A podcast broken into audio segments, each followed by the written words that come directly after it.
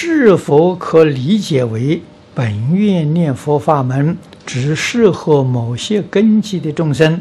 啊？譬如只信佛理不信自利的啊，这个比喻不必说。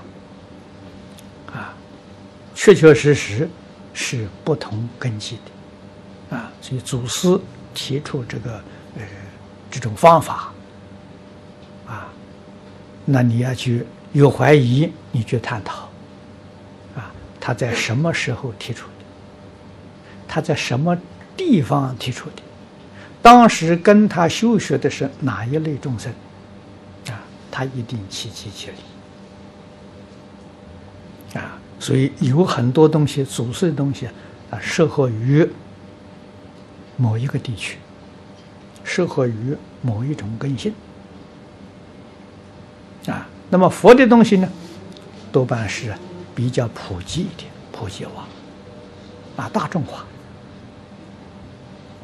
啊通通啊都有利益。